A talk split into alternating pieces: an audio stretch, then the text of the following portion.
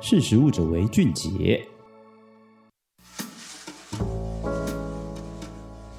嗨，各位好，我是时光的移展哦。那今天非常欢迎长城食堂的创办人钟元俊 Dennis 来上我们 Podcast。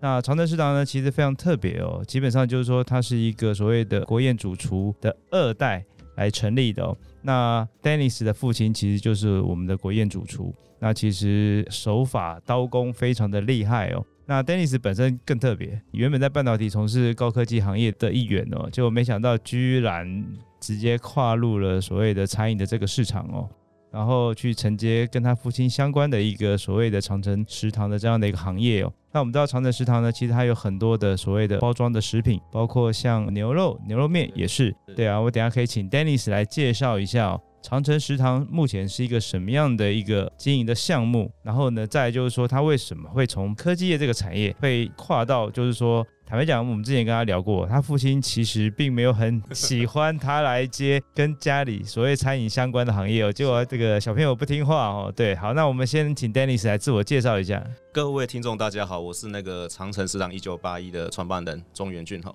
然后英文名字叫 Dennis，大家可以叫我 Dennis 就好了。因为之前工作环境都喜欢用英文当做自己的名称，就是比较有那种那种工作的感觉，比较有全球化的概念。对，现在那今天很开心可以跟大家分享长城食堂一九八一这一部分。那首先，长城食堂这四个字的成立，其实是传承我父亲他的店叫做长城美食。对，那目前他创立长城美食在彰化已经有四十三年了。那我父亲叫做阿雄师，他在二零零二年的那时候，就是洪都拉斯就刚跟我们断交国家的总统跟贤康利刚好来台湾，那他们在中心新村举行那个我们接待接待的五国宴，对，对，那我父亲就是主厨之一，所以就被征召去。对，那所以说他其实真的也是一位，应该说我从小就吃父亲煮的饭长大，所以身材还是有一点有福相之类的，所以表示料理不是乱做的。对，那就是说他是一个国宴主厨这样子。对，那但是我父亲的个性是比较低调啦，所以比较少人知道。那我自从我回来的时候，开始创立一个新的品牌叫长城食堂，那就是把美食改掉改成食堂。那因为我想要做的是可能是非彰化式的客人。对，那另外一个是我想做的是。呀，对，这个重点是因为我本身不是厨师背景的，你给我可以很住很差，盘到你得啊加 Q 我把它没洗。对，但是我以前在外面所学的经验跟所经历的一些学习部分，我可以把产品做出来，我可以把它规格化，把它 SOP 化，那可以到消费者手上，那这个是我可以做的。那我就在思考这件事情，说，哎，我父亲他其实恭喜在一迷你被记者会啊，哦，对对对，那他其实也会接近一种退休的状况。但是味道难道就这样子 over 的吗？结束了吗？那我觉得我可以做的就是，嗯，那如何把他的料理送到每一个人家里？但是前提是哦，这很重要。如果说他到你那边的时候，你吃起来味道不好吃，还是供副热料糟逼，还是讲臭生，这个就会打掉招牌。对啊，就是美味变成就是不是滋味。对，对，说，但是你又只能现场吃，但你不可能说像住台北、住高雄的，啊，你特地杀到彰化，那是不可能事情啊。所以我那时候想到说，哎、那其实是可以往调理食品做。那刚好我们有经历过疫情这一段，那再加上说我跟我太太之前都是在就是在主科那个环境下工作，那我们饼多啦，就是下班了，我客店底下煮起来，那不是我们的强项，但是我们会去吃这个调理食品。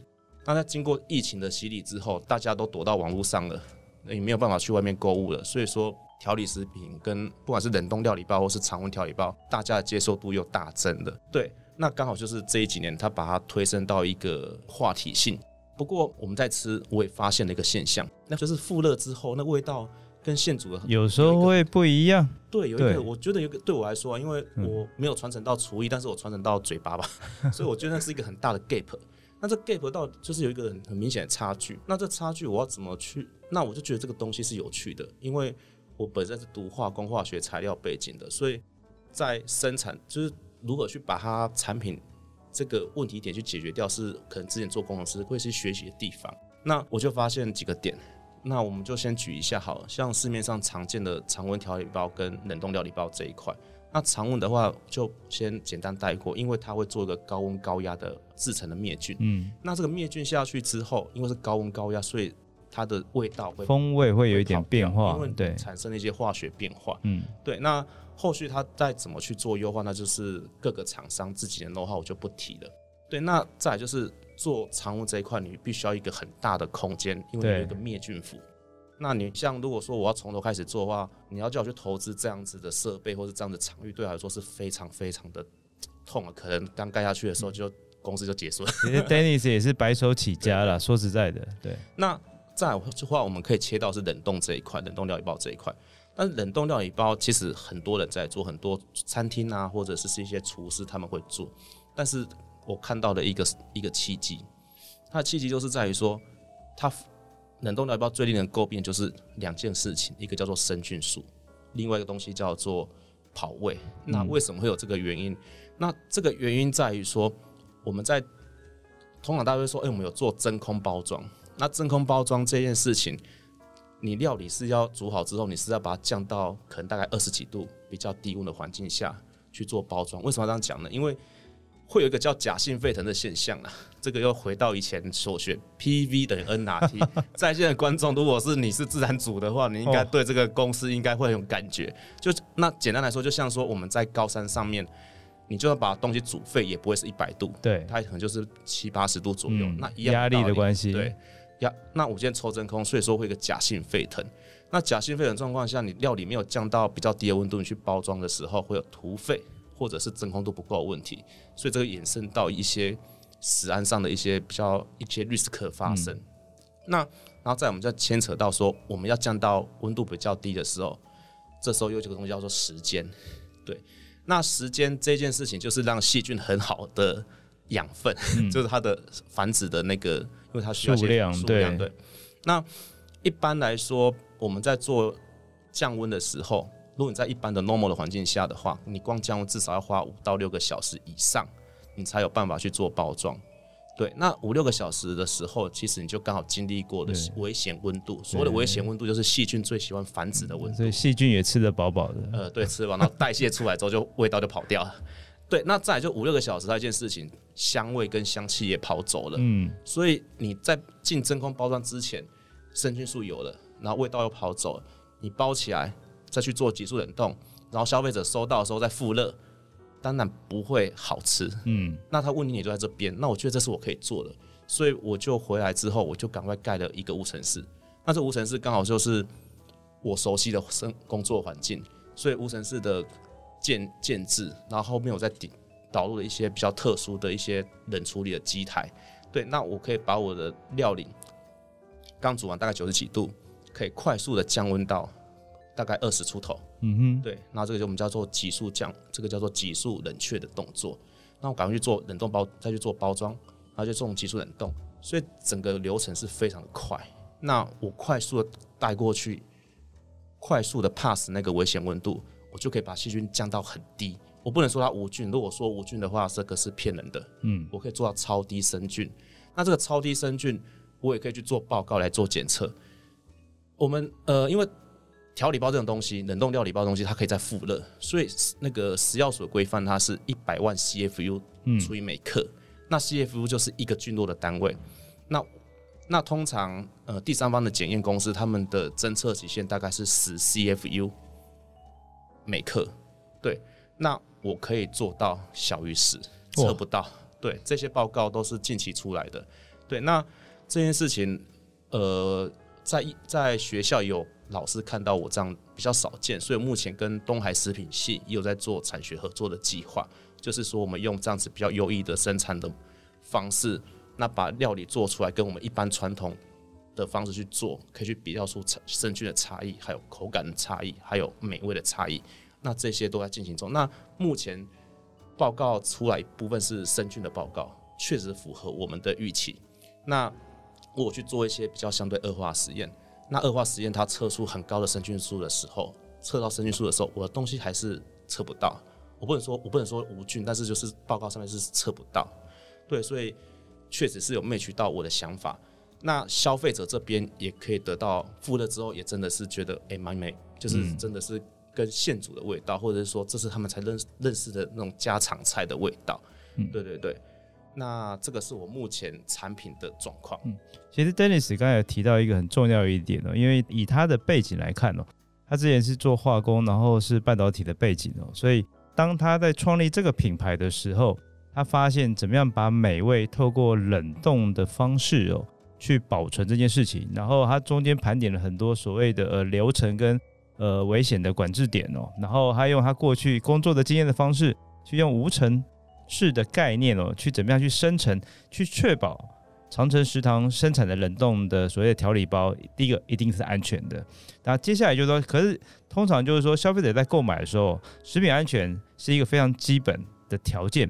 可是为什么它会受欢迎？是其实坦白讲，最重要的是它的美味哦。所以这部分我想请 Dennis 来介绍一下，你目前长城食堂有哪一些的产品线是是是可以跟大家介绍。同时，你的美味保证是在于，就是说你得了。这几年来，你得了多少的奖项？好的，对，因为我觉得这个真的是一个非常特别哦。所以说，我们刚才跟观众也提到，就是说安全这件事情是他最在意的一点。对，可是安全完了之后呢，其实重点是在于美味。所以来，先请 Dennis 介绍一下他目前手上的产品线有哪一些。再来就是说这些美味，他怎么样去，不只是获得台湾人的呃信赖，连老外的信赖都他都一并拿到。嗯，那很感谢做出这样子非常棒的引言。对，呃，我目前长城食堂一九八一在国内外我已经获得五个奖项了。那在国外的话，呃，刚拿到的二零二三是 AA Taste Award 三星奖跟二星奖各一座。那去年的时候是有拿到 ITQI 的一星奖。对，那所以说，呃，这个是国外的一个美味的一个。我补充一下哦，一个是一个是 ITQI，那是美味的。非常重要的一个奖项，国际奖项。他刚才最早提到还有 AA，那是无添加。各位，你知道就是说调理食品你要做到无添加，还可以得到奖，还可以得到美味这件事情哦，那个是有多难哦。对，谢谢。对，那这个是国外的部分。那国内的话，呃，国内的话，我有拿到一个是食食品研究所的新味食草奖。对，那再来一个是 HACCP 协会发给我的食安金赞奖。嗯。那还有一个是彰化的，呃，因为彰化今年建县三百年，所以他要推出彰化百大商品。那我也刚好是其中一员，对对对。那其实国内的得奖，我是觉得最让我有点让我最有心、最有成小小成就感，因为。站到台上的时候，我发现周围都是很大间的公司，对，像我们彰化最有名的维乐山丘也站在我旁边，我就说哇，我竟然，或是说像同一泰山可以跟他们平起平坐，对，你才成立几年啊？那我就觉得太厉害了，觉得说，嗯，我每次去颁奖的时候，就是公司资本的最小，然后人数最少，然后公司最年轻，但是我会觉得说，我把半导体之前的工作经验的部分导入到食品的。制造，然后甚至说我可以延续我父亲的味的美味到个人的家中，我觉得这是一件蛮开心的事情，而且是做的非常有意义。对，那这是我目前在国内外的一些状况。那呃啊，对，我要介绍一下产品，产品，产品，你产品都还没介绍。对 对对。大家都很好奇，你到底卖哪一些东西啊？我目前卖最好的产品是炖牛肉的产品，牛肉是牛肋。牛肋，我要特别强调，因为我当初在开发产品的时候，我在跟我父亲讨论的时候，我就说，哎、欸，其实市面上有很多牛肉面啊，或者什么牛肉的相关的调理包的料理包，那我再仔细一看，大部分都是牛腱肉，对，那我就觉得，因为。我父亲都都会做了，他的就是因为我料理风味的配方还是要由他去做开发，然后我把接下来之后把配方做 SOP，我要去做大量生产。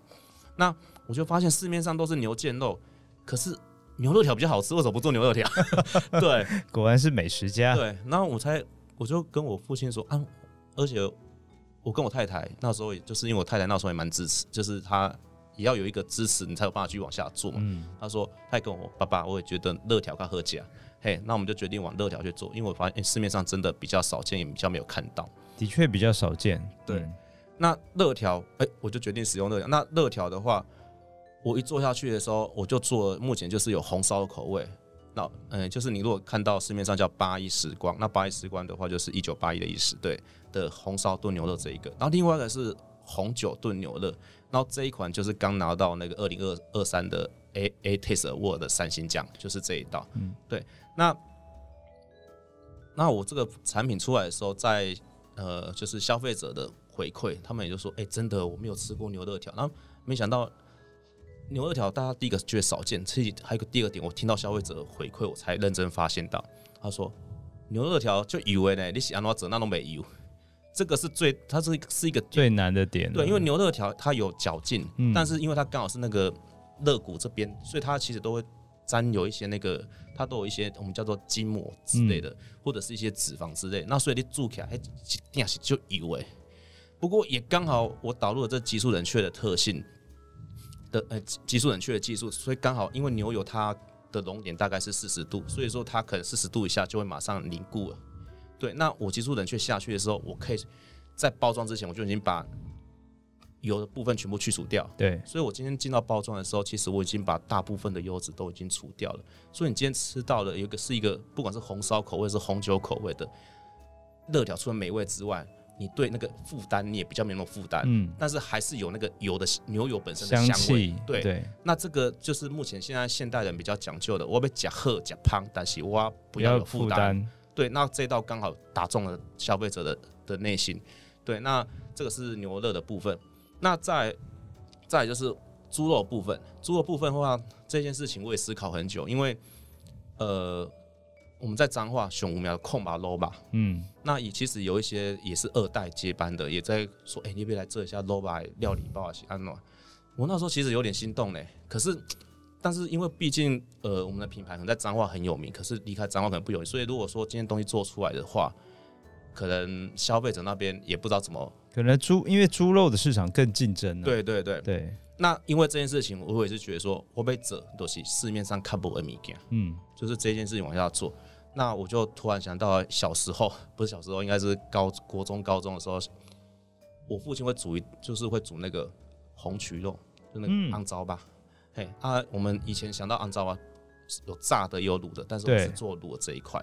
那我就觉得说，哎、欸、哎、欸，我又认真去看它市面上没有红曲味噌猪肉这一块料理，那我就决定说，那我就是往这边做，而且它颜色看起来又很漂亮，因为做起来是粉粉的，就是肮糟那种东西。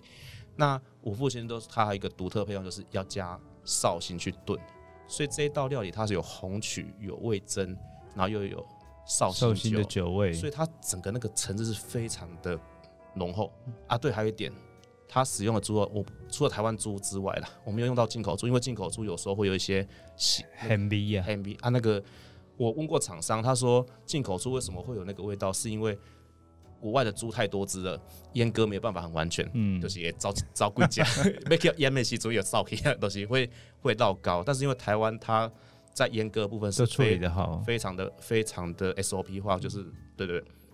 那在啊，我讲到我用的的肉，我们叫叫做虾心肉，台语叫做嘎心嘛，这对吧？比较低雄喝起来收窄，嗯，因为它的它刚好大概是在猪的肩膀跟脖子的交接处，这个活动力是非常够，但是它又有油脂，嗯，所以它那个比例的肉跟跟油脂有的比例很棒。那这东西拿来。炖煮的时候，哇，那真的超好吃，所以就是这道料理就是这样子衍生出来。这目前这两个是你们的两大王牌，就对了。哎、欸，就是牛肉跟猪肉部分，对对对。那再来的话，你在上面还会看到那个百菇大卤汤面，这个是素食的，对，是素食的吗？呃、欸，这个百菇大卤汤面这个是荤食荤食的，因为这个是这一道跟我要继续讲的，另外是炸酱拌面，这个都在长城美食已经有四十三年的历史。哇，我把这两道就是特别。抽出来，因为这两道是确实是可以快速的做成冷冻料理包这一块。对，那这两这两道会让一些可能游子，就是离开彰化的油脂，或者是说第一次吃到怀念，对对对，会特别怀念的味道。那白白菇大卤汤面这个是有拿到那个食品研究所的新味食草奖，那它是用很多种菇类去炖煮出来的。那这个呃卖最好的地方居然是在新竹，新竹啊？对，为什么？呃。我因为我在那个呃，你之前在竹科嘛？对，在竹科。对，那我刚好有有几次去在有上架在那个新竹的竹东工研院。嗯哼。啊，那时候有上架不同的产品，就是那时候我放个大概三四种嘛。对。就大卤汤面是卖最快的。对，因为他们我然后再就是我之后在补的时候都是在补这个东西。嗯哼。那我就问那个福利说，到底这个是为什么？他说，他说因为他们吃过这种，他说他们吃。第一个大卤汤面用白菇炖煮的很少见，因为第一个他们也对健康是比较要求的。然后但是这样子煮出来那个风味又是他们喜欢的，对，然后他们就觉得这这这道是非常棒的料理，所以就是一直变成是说，我才发现说，竟然是在这个地方是卖的最好。对，那炸酱拌面的话，炸酱拌面的话就是，呃，它其实就是我们属于台式这种做法嘛，就是它豆瓣酱、甜面酱，然后还有猪肉，还有酱油膏、酱油之类的，去还有洋葱，那爆香完之后一直翻炒，把那个香气炒出来。那这一部分也是在我家的长城美食，也是一个不败的料理。对，那刚才老啊，对，刚才那个那个总编有讲到一个那个那个蔬菜部分，对，这个也要分享一下。对啊，我记得最近蔬菜好像有得奖啊。哦，蔬菜这个也是拿到二星奖这一道，对，无添加的二星奖这一道。那这一道其实我是在去年的八月为一个素食团体开发的。对，那他们有他们要求要用哪些蔬果之类的，但是因为它总共那些材料加起来就将近有十到十二种了。啊，你脑可以供几干杯十种到十二种，可以给他为了煮一餐。嗯，对。然后所以说那时候我太太跟我讲说，哎、要不要开发这种看看？就是他们有这样子的询问。那我就想说，好吧，那就来做。那就是按照他们的要求，就是做出这个叫做疗愈舒适汤品。那里面我连里面调味品我全部都没有加，连盐巴也都没有加。就是天然的那种蔬菜的香甜，一个是蔬菜鲜甜，那另外是那个有一点点咸味，咸味那很淡，但是那个是用日本的北海道昆布去炖煮的，嗯，所以这一道它有咸有甜，但是都是非常淡的那种清甜的味道。那这个他们拿来当做代餐，我都没有想过代餐哦，就是一餐，就是可能三餐中可能一餐到两餐，他们就吃这样子，吃这个，吃这样子一包的蔬果的汤，因为里面。呃，我没有把那些蔬果给滤掉，对，等于是说那些它都还在里面，嗯、料还在，对，它是会有饱足感的，就是，对对对。那这个饱足感是有的，不过我大概过了一个月的时候，有一个消费者，有几个消费者就是有回馈，他们说，哎、欸，我们不是不止拿来代当代餐，他拿来当火锅的汤底，汤、哦、底，对对对。对对对，因为我们一般来说，你可能在外面吃小火锅，嗯，或者说你会你你在市场买那些火锅的汤底，然后自己做火锅。通常我们老一辈的，或者是说我们有看到一些报道，台湾也是洗肾王国嘛，所以照理说汤品不要喝，对，你可以吃掉就好了，因为你我们就是要那个味道嘛。对。但是我们又又不想负担，所以汤品不要喝。但是黑龙博菜，因为有时候他可能用的菜炖煮的还不错，嗯，那他们就说用你的汤品去当过我的火锅汤底，我们可以把整锅吃光都没有都没有压力，都不会有压力。对对对，对所以。其实吃法真的百百变，你真的没有想到说消费者他会怎么去看待你这一个产品。对，那这个是一个蛮有趣的经验。那我在去年的一些市集，我有时候会去，因为为了拓展自己的品牌，所以其实我参加过一些社区的市市集。那主要都是在台中，因为比较近嘛，比较近。对，对，因为台中的集合式住宅比较多，所以说他们接受调理包这种的接受比较大。哦，这个我要分享，这很有趣哦。哎、欸，我我哎、欸，我先介绍酸梅汤啊。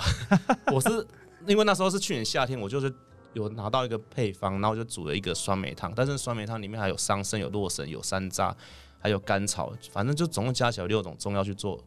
哎、欸，还有洛神，有六种中药去做炖煮。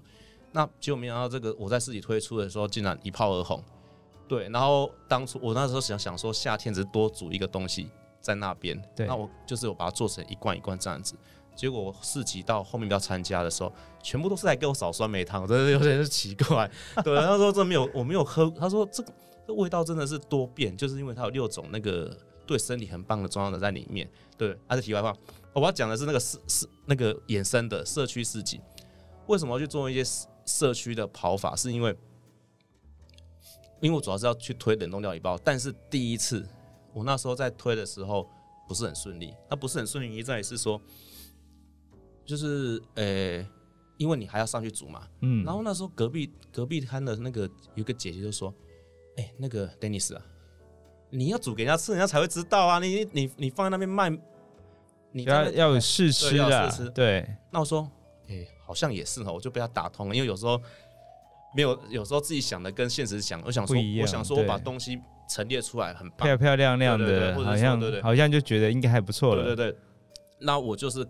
下一个次的时候，我就我就煮，但是我就是变成是我冷冻料理包就收起来，就是可能只有带几包出去。但是我就呃，就是去摆市集，因为他们市集大概就是四点半开始，然后到晚上九点这样子，就是那种社区的市集。因为我我嘛惊到，所以说我只会去选那种晚上 晚市的感觉。我只会选，因为刚社区市集刚好都办晚上，他不会办那种白天。白天对，然后我就，然后那时候我都做炸酱面去，对，然后就是我还会还会带一些小黄瓜，就是早上去腌制的。嗯、那小黄瓜腌制也是我父亲教我的一些配方。那我就去做炸酱，我遇过至少三次哦，这个真的是很棒的经验。有一些婆婆妈妈，他们第一批下来大概是下五点的时候，然后就说：“哎、欸，你也没想要讲，我们在卖那个炸炸酱拌面，然后里面有也有小黄，就是有在帮你加五菜，我老公五菜五肉五，然后有饭，安静我个偌济呢，安个不爱加，无啦，讲公公升起来，然后而且我也会带那个有得过 ITQI 一颗星的辣椒酱过去，哦，那个也是被人家那个抢抢手啊，抢手啊，然后对那个后面还有一些延伸故事在说，那。就是他们会在，我是说你要加的，我会再帮你加，我不会给你算钱，因为我今天主要就是先让你加掉，你再看是不是要想要回购，回购之类。然后我那时候是卖炸酱拌饭之类的，然后就是会再帮你用一些小黄瓜，那也要辣椒再帮你加。那通常就是我预告至少三次哦，他们五点买完第一次之后，七点会再下一次，对，然后就而且第二次来买的话，一定会超过第一次买的数量。数量对，但是他们那时候就会问我一件事情说。哎、欸、啊，你你下面下一次什么时候会过来啊？但是我就我就说我就说这种社区市集哦，大概是三个月才会到同一个点。嗯，老公爱过啥个月啊。不过我就说我说我就说哎这这啊，其实我是做冷冻料理包的，对我是做冷冻料理包的。嘿啊，你哪我听有讲啊你，我说如果你觉得好吃，你可以在网络上点。就他问了我一句话，我就觉得这个是变成是我的宣传。讲啊，你你你讲我都是要吃很煮诶。啊！你阁叫我去买料理包，啊，料理包落去市场买，啊，都无好食，等来付的料拢都是米差就侪啊！我都是要食很住哎，就他完全没有想过他自己吃的。对，那我就说：“哎、欸，姐姐，你 你打多少钱？我隔水加的复热出来倒在锅子上面，你来之后我再再给你这样子。”他说：“真的假的？”我说：“真的。”他完全吃不出来，他们吃不出来说这个是现煮的，还是说是复热过的？附热过的。对，我就说：“我我怕我我打开冷冻冰箱给你看。”对啊，就是这些啊。他整个应该呆掉了吧？对，然后他就说我，所以但但是我其实最喜欢听这种东西，嗯、因为就表示说我的做法处理的过程，处理过程真的是跟一开始煮出来的是一样的风味。对对对对对，对，那这个就是我觉得我做这件事情去摆市集的时候，那晚上有时候很累，你知道吗？但是听到这个回馈，我就觉得，哎、欸，我好像 就送、欸，好像在玩变魔术，你知道吗？就是，哎、欸，这个就是这样子，对对对，嗯、就是那种感觉是蛮有趣的，对对对。哎、欸、Dennis，我们来，我们终究还是回到过来，就是说你的创业历程哦、就是说我们刚才提到，就是说好，你的产品力其实在于安全跟美味，相信一定都没有问题。我们刚才都介绍过。可是呢，其实我们的听众呢，其实开始想要最想要了解，就是说，第一个，你为什么想要创立？第二个，你当初创立的时候，你拿了多少资本出来？然后你怎么运用这一些资本去做什么样的投资去滚动？然后再来就是说，那你现在。运作了这几年之后，你目前的营收的情况有没有机会跟大家来分享一下？对，OK，那今天来这边就能够尽量分享就分享。哎、欸，我之前有在那个张青，那个我们属于彰化县政府青年发展处的张青事务所第三十二集有分享过。嗯、不过今天来这边再分享一些比较不同的。需要需要。对对对。呃，我目当时我成立公司的资本是五十万，嗯，对，就是资本就登记五十万。那我。其实，在之前，因为有做过一些 marketing 跟 sales 的部分，所以我会比较清楚说，其实我如果今天要做，要投资设备，我就直接设立公司比较好处理，不管是在贷款呐，或者是说在政府的资源的取得之类的。对，你用公司模式去做处理的话，比个人会好很多，会好很多。嗯，对，所以我就马上成立公司。那我成立。公司的时候，这时候就遇到一个问题，就是资金上的问题。因为我想要盖的无尘室，我想要做的是用无尘室的，还有一些设备去做。对，那些规格，对，嗯、那个是已经破百万了。就是虽然空间不大，虽然空间不大，但是它也是要花不少钱，而且没有疯子会这样子做，没有人会像我一开始把它做到那么顶，就是把它做到有点那个，我觉得是有点，我觉得对我来说，我觉得是我想做的。但是旁人在看的时候，他是像那个那个。那个我们那个青发处的处长，他就说有一次在某一个那个 Podcast 时候讲说，哎、欸，你们知道那个长城食堂吗？他一开始做把它做到做到顶呢、欸，那个真的是有点疯了。对对对，就是说没有一开始冷冻调理包的规的顶规了。那但是这个遇到资金上的问题，然后这资金上的问题，我的话当然就是想到是青年创业贷款，嗯，那、啊、这个是属于经济部中小企业处理的。那我就按照他的要求嘛，去上完那个什么网络大学四十个小时，因为这是最基本的。那就去做贷款，对，结果呢，哦，这个真的是很有趣，真的是搞死人吗？不，不是很很难过。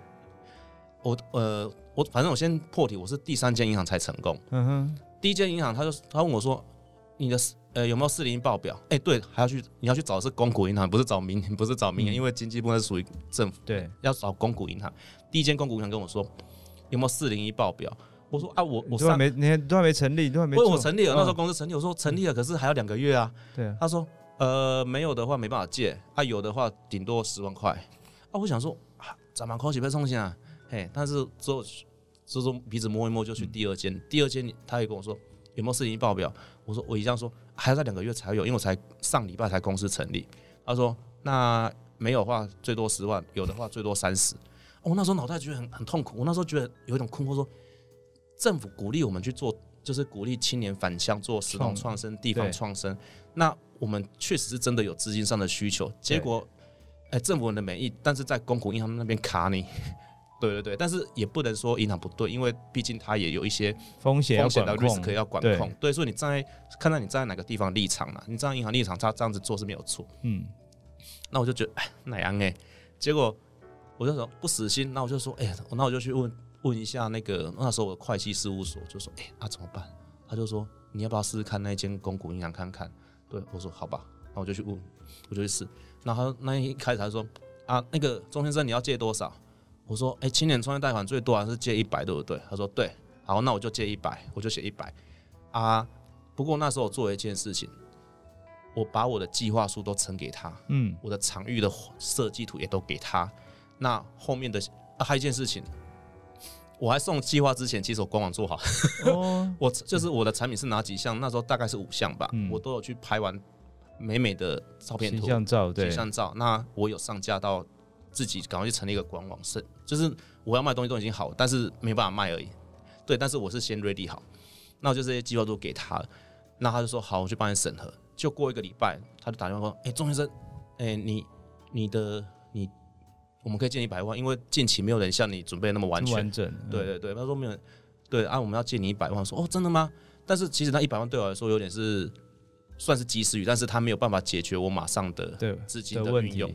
那因为我们今天创业不是只有在生产设备，嗯、我们还有一些行销或者一些产品的设计跟一些包装，这些都是需要花费的，这都是钱啊。对，那我就第二件我就说哦好，然后好我就说你要准备什么东西，你再跟我说。就过一个月之后，他要打过来，然后以为他找我去签约、签名之类，就是写那个合约书之类。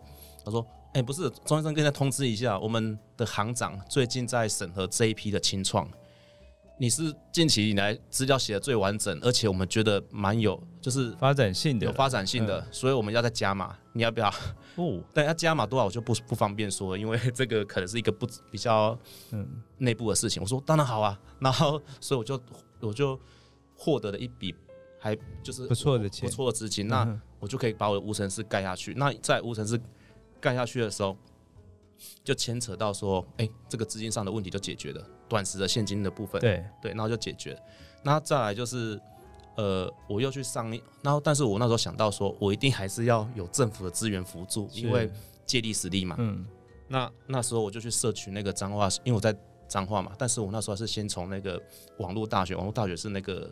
经济部的，然后他就会告诉你说，每个县市他们当地有哪些青创的资源可以使用。嗯、对，那当然就是先看一下自己彰化县，哎，不错，突然他们有一个东西叫做青年圆梦计划，最多三十万。嗯哼，对，那我就是一样去报名他的上课。对，他他一样说你要先，就是他网络大学学生他不承认他的是自己他自己的，是因为彰化彰化县自己的。对对，他是三十个小时。嗯哼，哎，三十还是四十我。忘记了，就是也是有一个，他要上满这样的时数，他才可以，对，对，对，才会取得借钱的资格。对，那结果没想到他突然我想要的时候，他刚刚好下个月他有九九开是这样开的，然后他刚好是时间点刚好，刚好是连续五个平日就可以把它解决掉，哦、那还蛮好的、啊。对，所以我就赶快把它上完。嗯、那上完这一部分，除了是帮助蛮大，我也认识很多一起清创的彰化的伙伴伙伴这样子。嗯、那上完之后，我就又也是这样写计划书。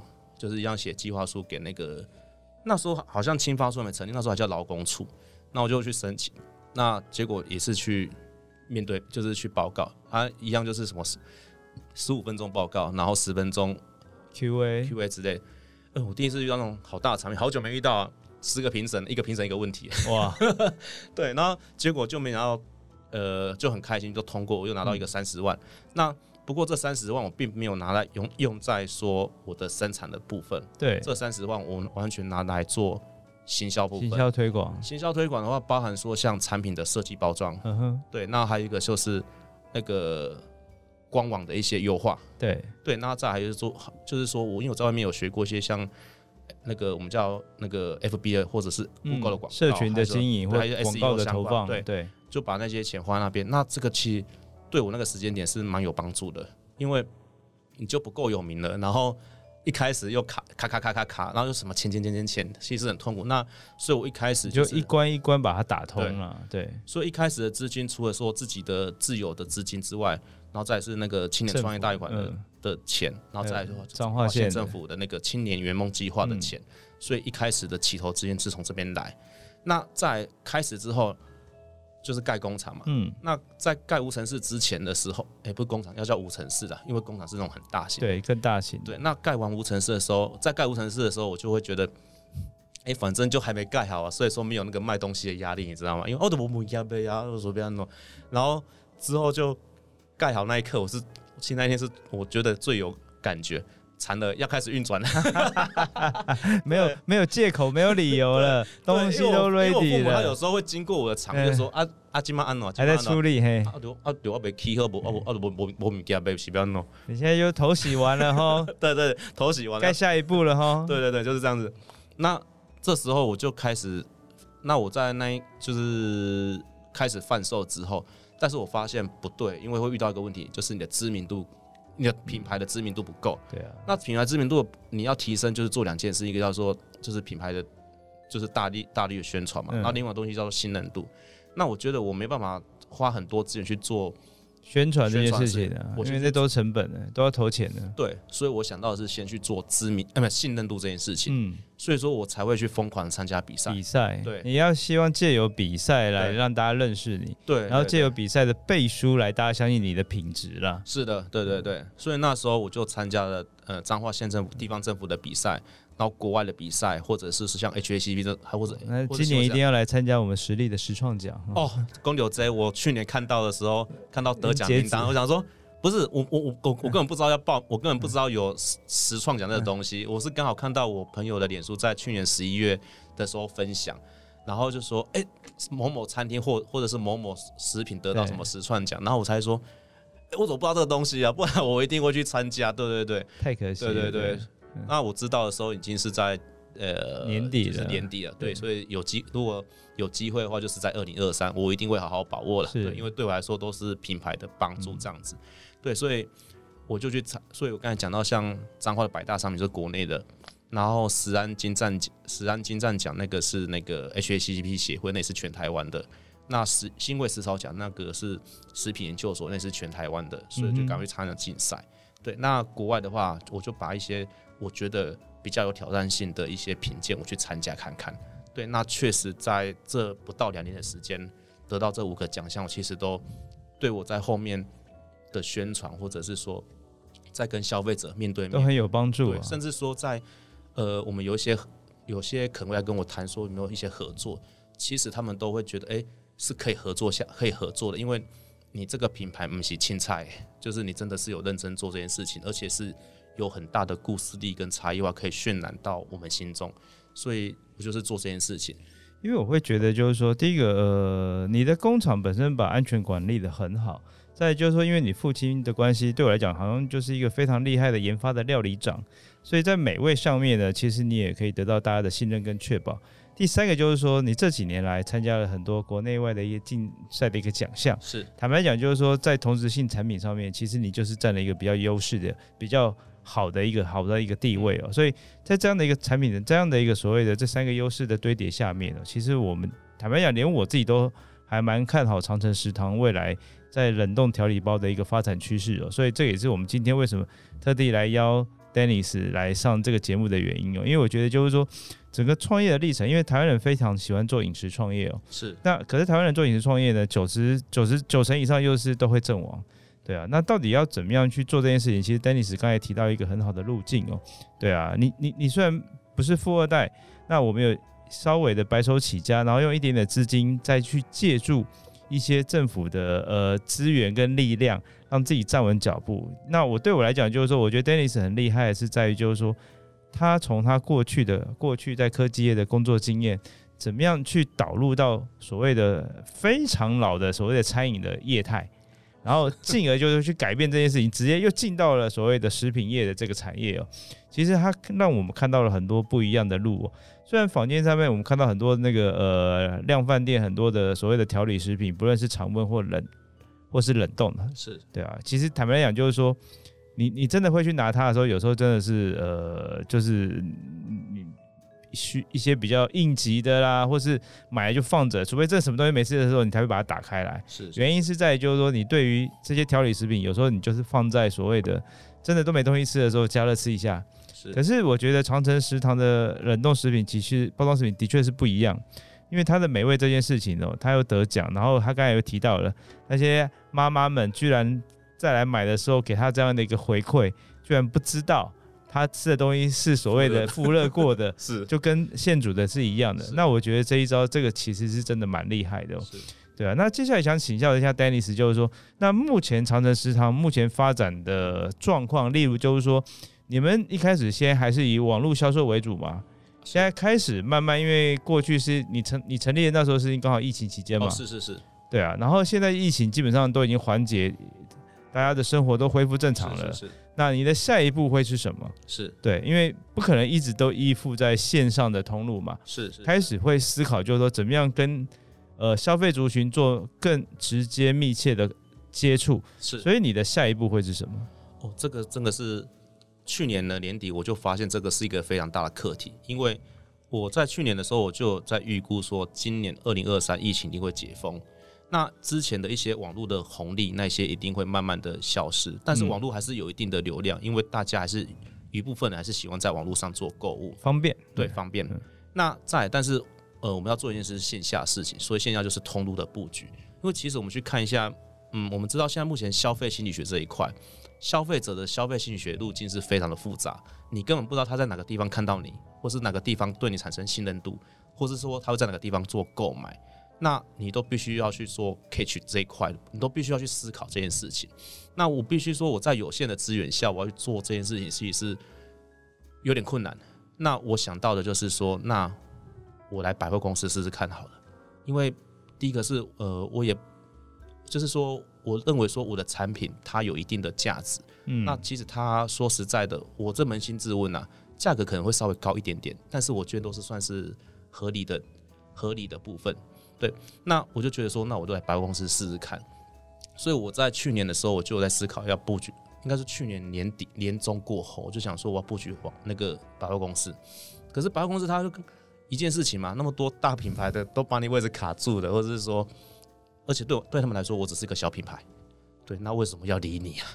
对，那就是对你成立不到不到三年，对对对对。然后我，但是我就讲，反正就试试看。那终于就是让我约到了一次跟采购见面的机会，然后我就带着我就过去。你用产品说服他的，一个是用产品，然后另外的东西是我做了一件事情，他应该有点他有点 shock，可是我把笔电拿出来，我就展开，然后就跟他。然后他说，就结束了。他跟我说，钟先生，那个我们很久没有看过新的厂商来的时候会带笔电来做介绍，简报的，对，都是一直在那边，就是用讲的，不然就是煮给你吃。对对对。但但是你，我我之后还是有把产品留给他，因为我没有办法当场煮嘛，因为那时候还是疫情，他要戴口罩，我只能说东西给你，你可以回去试试看。但是我在介绍的时候，就是用一个比较专业，因为可能之前在日本公司工作过，所以就。呃，穿起了西装，然后戴起了，跟一般传统的食品业很不一样。那我就这样介绍，那介绍完之后，他回去吃也说，哎、欸，这东西 OK 哦。那我就说，那我给你敲一下那个，就是我说，但是你只能先做零食柜。嗯，对对。啊，我说也没错啦，因为假设这东西卖的这个假设东西消费者不接受的话，那对百货公司也是有伤害啊。对，那 OK。那我但是我就觉得他给我一个很好的机会，那我就说好，那我来做一下临时柜好了。那他本来是跟我约，呃，去年的十月，就是啊，去年十月刚好，因为他那时候问我说，你可以在哪边做？嗯，因为。就说呃，你们台中店我可能比较近，啊。你讲的是星光三月吗？我不知道可不可以讲名字。可以啊，可以啊，可以啊，这个没有，这没有任何问题的，对对对。对，然后我就说可以尽量喷爆，没问题。哦，真的，我想说会不会要保护人家什么隐私之类？那我就说，呃，我他说你要不要来台北市？我说，呃，我狼去我搞了，因为毕竟说我公司的人手其实不不多，嗯，对对。那我就说，呃，而且我也希望介绍的时候我能够尽量在场。对，因为你最了解，对对，我最了解我的东西。我当然可以请工，确实我有请工读生了，因为真的时间会赶不过来。但是我还是希望能够经常到场，就是说，那我可以试试看在台中看看。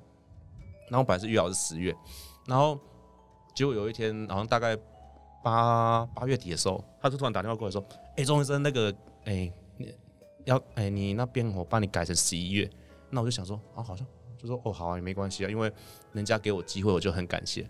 结果我十一月一号去摆摊的时候，大家都愣了一下，说：“你哪几把个来？”对哦，隔壁正贵姐姐讲：“弟弟啊，你哪给？你哪家 周年庆都结束了？”他说：“昨天是周年庆最后一天呢。”我说：“啊，真的假的？你被拿来当店长了？”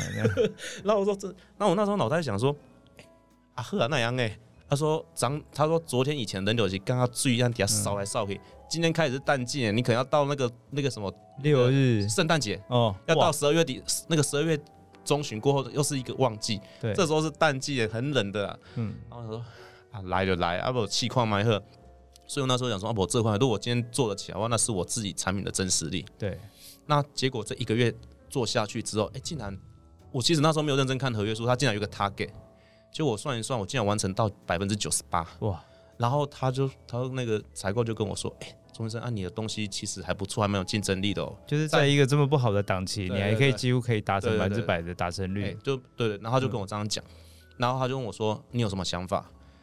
因为其实就是因为你要做出一点有底气之后，你才有办法进到下一个，才有谈判空间呢。哎，不要讲谈判，就是合作空间呐。所以说不定你连个合作咖都不是之类的。然后我就说：“哦，好。”然后我就跟他说：“哎，我就说，哎，那个我就说，哎，其实我的产品。”就是冷冻料理包这一部分，嗯，那我想要直接在你们的超级市场上架，给一个给我一个位置，或者说给我一个位置可以放，这样子我就很开心。我就说这个是我就是很有，就是会比较有成就感这种，而且是比较好去做推销，因为我总不能要寄一个冷冻冰箱在那边，对啊，那你那边有现成的，我当然是直接上架那边。然后他就跟我说：“哎，钟医生，我但是我给你，我说好，但是我要给你做一件事情。”呃，负责超级市场那边的采购又是另外一个人，不是我。哇，我靠！我这想说重来。对啊，重新沟通。对，然后，然后他就把我引荐。但是当天把他引荐的时候，因为那对方就是现在超级市场采购刚好有事情没办法下来。那我想说，呃，都来台北一趟，看可不可以见个面，阿伊莎子一下。结果还是不行，所以之后又重重新开始。然后，那就就是好不容易皇天不负苦心的，因为中间还有遇到说，像你的包装要怎么。包装的设计，还有里面的内容的揭示，还有说他们会有一些，就是百货公司有一些规定，然后像一些我那时候还没有条码，嗯，我会赶快去做条码这一件事情，然后像那个产品的成分揭露啊，那还有就是说规定是什么样子都要做，那还有就是一定要封膜，嗯，因为就是怕，因为怕消费者有些比较呃，大家大家都是很善良的消费者，但是有些比较丑陋，他可能会去敲哎哎哎破开啊，就给我捞出来。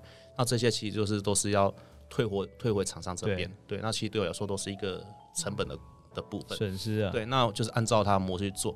那终于终于各位观众在录录影片，我不知道什么时候上架啦，但是跟你说真的上架了，因为我今天来录 podcast 的时候，我昨昨天昨天就是去百货公司的啊，呃，目前台北的话有台北的信义。A 八跟 A 十一店，星光三月对，对，然后还有那个星光三月兰溪店，他们的超市嘛，对，对，他们的超市，然后还有一个是星光三月的天母店，嗯，然后还有台中星光三月中台中中港店，那还有那个台南的西门店，目前在这六个地方，哇，你已经在台北，就是星光最重要的几个据点都插进去了，对，目前在这六个地方是有正式就是卖最好的牛肋条，两个口味都有在上面做上架。那也欢迎大家去选购。对啊，我觉得这是蛮厉害，就是说一步一步，这成立公司成立在三年左右的时间嘛。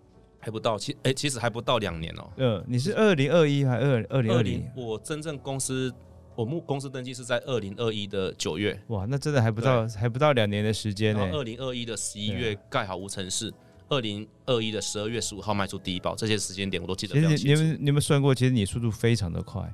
你从二零二一年的九月份开始哦，就是公司登记嘛。对对，然后你看现在就是说你已经得了多少奖项，你的通路布局，然后目前就是说，哎，那你包括就是说你现在呃怎么样达到了这样的呃实实际的成绩跟效果？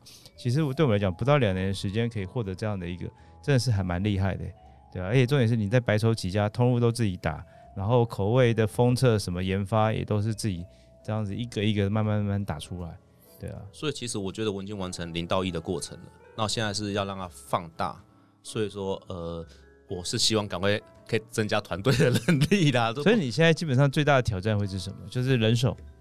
呃，其其实我觉得我现在人手人手，我觉得我可以很快的补足，嗯，但是我讲的是生产的人手，嗯，但是其实公司要做大，你其实还有对外的像通路的沟通啊，是，或者是说一些行销的的处理部分。嗯因为目前目前这都是你一个销跟沟通，行销跟通路的沟通，目前是我自己在处理。但是，呃，说实在，这不是长久之计。但是，我觉得我至少要先把这个基础打好。对，因为至少说这些全部都是一开始都是我全部经历。你要跑好棒才能教好棒。对对对，没有错。对，那另外一个是也是分享一个好讯息，就是我在呃，应该是应该快一个月了。之前我又打进了那个豪华的录影平台，嗯，所以说，哎、欸，就是说现场观众如果你有在录影的话，长城市场真的是你一个非常好的选择。对，那个录影里面你要美食哦、喔，有时候要带一堆东西去煮，你也是麻烦啦。坦白来讲，就是说，如果一个很好吃的冷冻的调理包，对，事实上你就不用带那么多锅碗瓢盆了，对，来去做复热就可以我。我们的。冷冻料理包的包装，其实我觉得蛮好，我自己觉得蛮好看的。然后这除了好看，但是里面东西也是很好吃。但是我相信说，我可以让你塑造的是，你今天去露营，你拿出来煮出来，你绝对会被人家一朵赞的那种感觉会吓到。哦，这个对你还可以把那个料理包都丢掉，大家觉得你现煮的吗？对，因为因为其实有一这个是我在上个月去露营的时候才得到一个回馈，他跟我说，其实露营他们会去就是。以以前就像我们同哦，对我以前只有做过童子军，就是国中录影那种。那因为现在录影它已经走向比较特殊的市场，它变得精致化，精致化。啊嗯、它里面有空调，然后又有弹簧床，对，那其实是非常舒服的一种的一种那个假日住宿的一个好好选择，然后又可以亲近大自然。那也因为这样子，所以你不需要再去盯那一些什么嗯扎那个扎扎影啊，扎营之类。那现在的旅游业者，或者是说这一块业者，他们就是，呃，因为这样子，所以他们活动都会安排的非常的满，嗯，就是非睡觉的时间之前会安排的非常满，所以现在回到营区的时候，可能都七点八点左右。那以前是五点前就一定要先回来，因为你必须要先生火或者先扎扎营子。那因为你回来时间越来越晚，你你你今天如果再去生火那种，我讲是生那个晚餐变宵夜了，对，就变宵夜。那你再去做 barbecue，因为我们知道说去露营就是要吃 barbecue，对。可是你那么晚吃 barbecue，其实现代人会也不好消化。对，现代人他们其实觉得是一种负担。嗯。那如果说，所以说变成是冷冻料理包部分就补上。那冷冻料理包其实在或是常温调理包补上，但其实市面上很多种，那其他都可以去做尝试。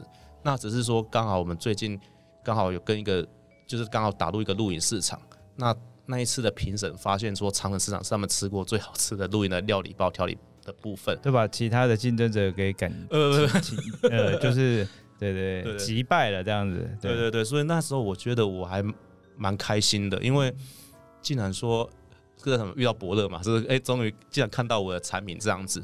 对，那我跟呃某一个露营平台，他也我们也是在七月一号会正式上线。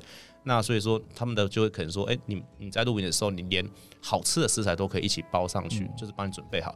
那你就我们叫做懒人露营嘛，你只要你在，或者说家的，或者带个小朋友，或者带个家，你可以轻轻，你知道会就开一台车上去就好了嘛。然后其他什么都不用带，然后就就下来，然后你可以住得好，又可以吃得好。吃得好，对对对。那我们叫我们现在流行一个英文叫很 chill 的感觉，就是这是这种意思啊。对，这就跟我们时光那个饮食储木平台 Food Chill 一样，所以我也后来就是说我也是跟 Dennis 讲，有机会的话可以帮我们有一些新品的部分，或许都可以来我们时光的储木平台来上架，或许可以可以让更多的人去接触到这样的一个好的产品哦。对啊，因为我会觉得就是说，其实台湾其实的确是。各地哦，因为我我去过 Dennis 他们在彰化的所谓的公司跟厂的部分哦，的确是非常特别。对啊，台湾其实各地有非常多像 Dennis 这样的一个厉害的人哦，其实坦白讲都藏在各地。你们都 就是千万不要以为台北就是全部的一切，没有，台湾的美食厉害的创业家实在太多了。那我们重点是怎么样让这一群厉害的人可以被更多人看见？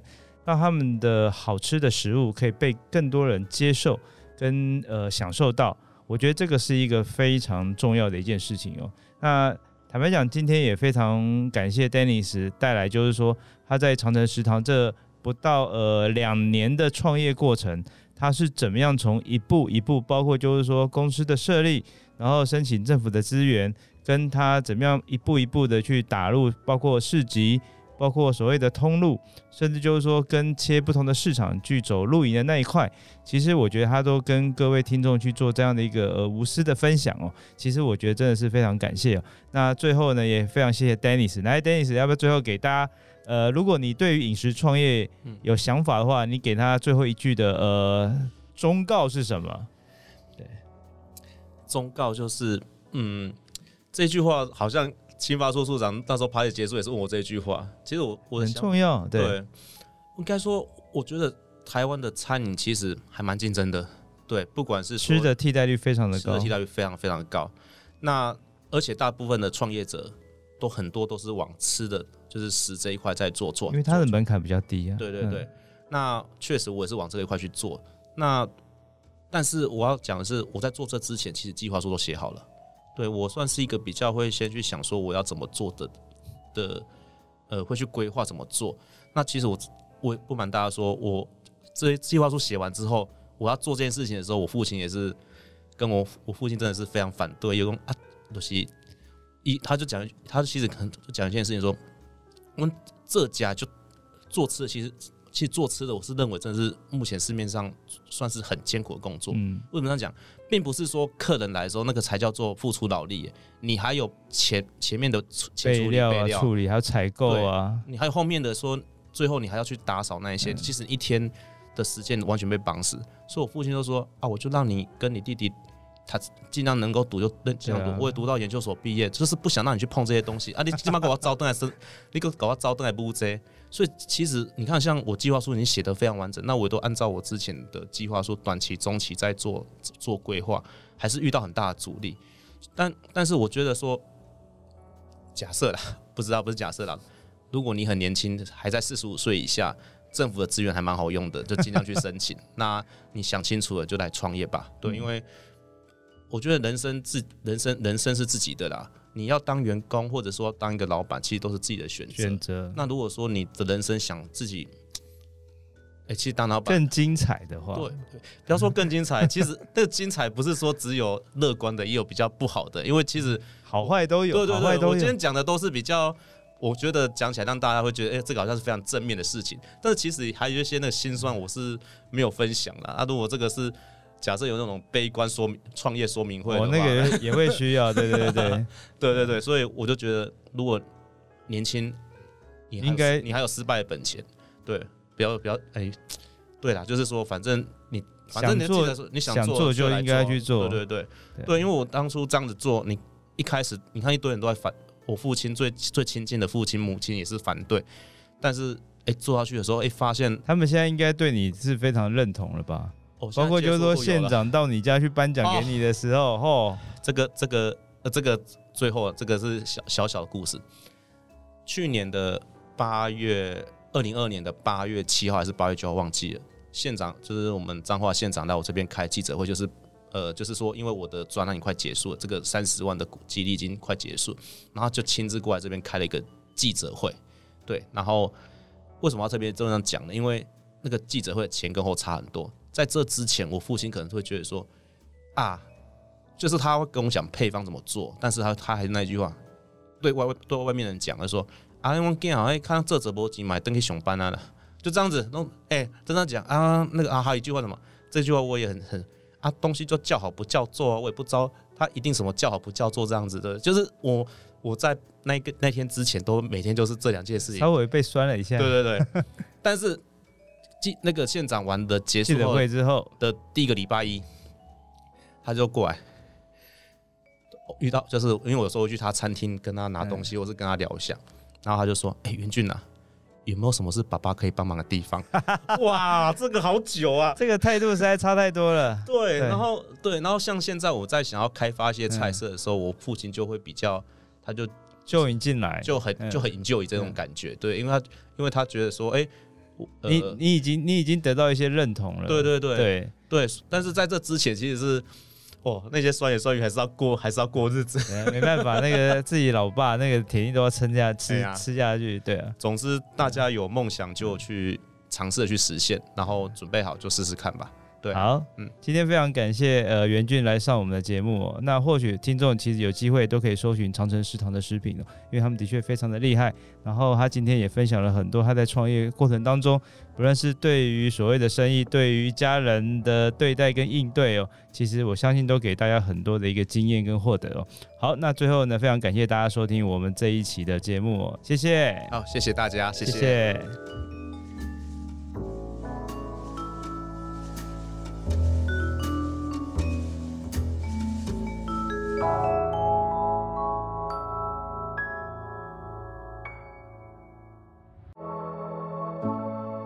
识时务者为俊杰。